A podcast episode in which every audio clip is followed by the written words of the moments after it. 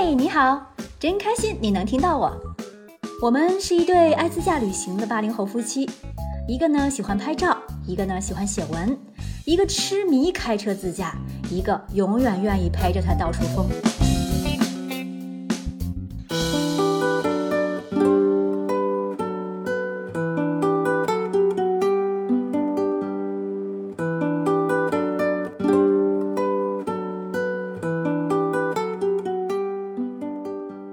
二零二二年八月，东北加蒙北自驾游继续北上，想进吉林白城的大安市，结果因为之前行程的影响不让入住，只能落脚到了大庆。大庆是一个跟我想象完全不一样的城市，第一次来却印象很好。它是石油之城，却不仅只是石油之城，也有温泉和湖泊。我们只是路过，就没有过多的去欣赏它，只美美的尝了一顿好吃的铁锅炖，价格特别便宜，四个人才一百多块钱。饭后在城市里溜达，路边摊真热闹，烤玉米的机器很有意思，第一次见。烧烤摊儿是哪里都少不了的最受欢迎的美食，甚至还有现煮水饺的，烟火气浓郁，好像并没有受到什么疫情的影响。因为第二天要一站开到额尔古纳，就没有多逛，顺手买了十块钱的姑娘果，又大个又好吃。回到酒店早早休息了，没有选择去著名的口岸城市满洲里和海拉尔。事实证明选择正确，因为在随后的两天左右，满洲里就爆发出了疫情。那时候我们正在恩和，为了防止疫情蔓延，又不得不赶紧离开。这个后面再聊。从大庆出来，继续北上，去到一个听起来别具诗意的城市——额尔古纳。这座因为额尔古纳河而得名的美丽城市，终于要出现在我的面前了。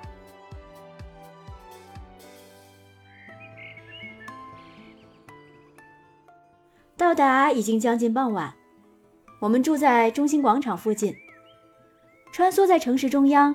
一切都是城市该有的样子和人民该有的生活。最最吸引眼球的就是广场对面额尔古纳国际大酒店头顶上璀璨的俄罗斯风情的建筑和灯光了。我们还在广场上和当地市民一起扭秧歌。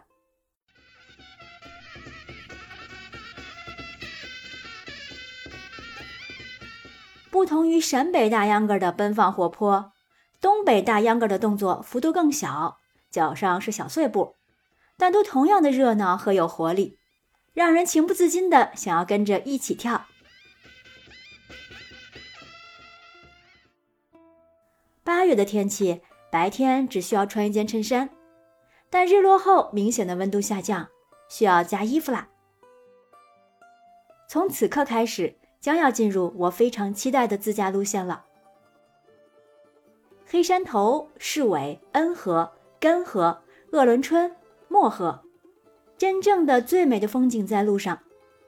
而这种美不同于西藏的壮美，而是更加秀美，也是更多动植物栖息的天堂。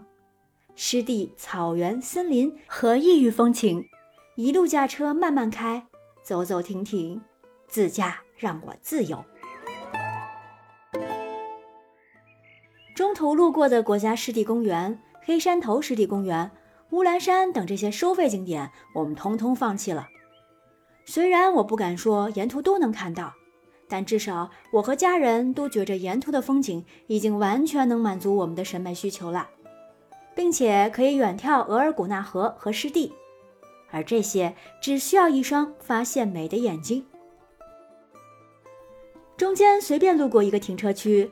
对面就是俄罗斯，记得要捂好自己的帽子和纱巾哦，因为可能一不小心他们就飞到国外去了。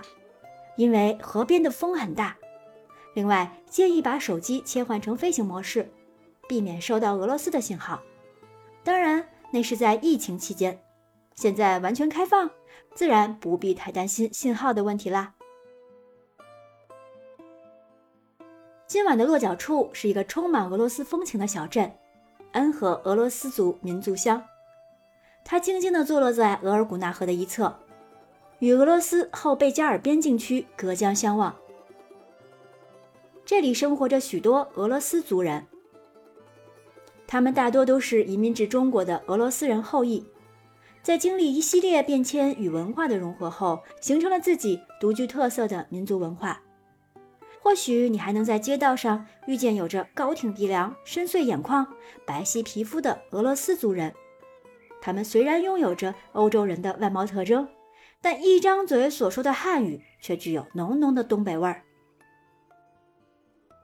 小镇里的房屋都是典型的俄式民居木刻楞建筑，不需要使用砖瓦和混凝土，只用木桩就可以搭建出坚固的房屋。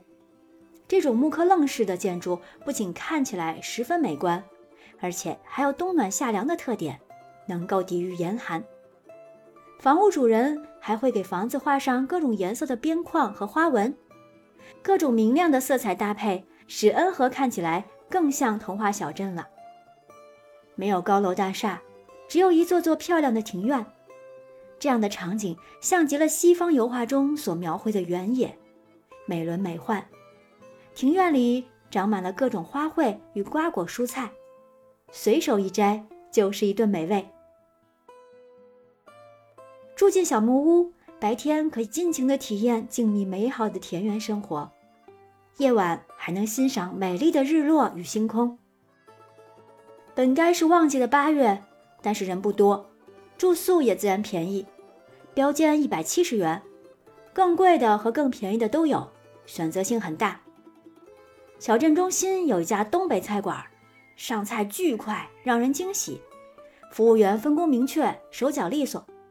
唯一让我吐槽的就是一次性餐具的质量是很差的薄塑料，却还要收费每人两元。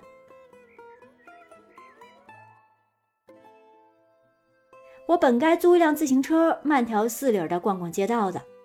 我本该搭讪一位俄罗斯大叔唠唠嗑的。我本该意兴阑珊的开一场直播，跟大家一起看看这里的，结果都因为满洲里的疫情而导致我们匆匆离开。因为同在呼伦贝尔，担心影响这里。哎，之前真是被隔离的烦了，不想重蹈覆辙。自驾让我自由，同样的，自驾也让我该逃就逃吧。下一站预告：鄂温克族史路部落。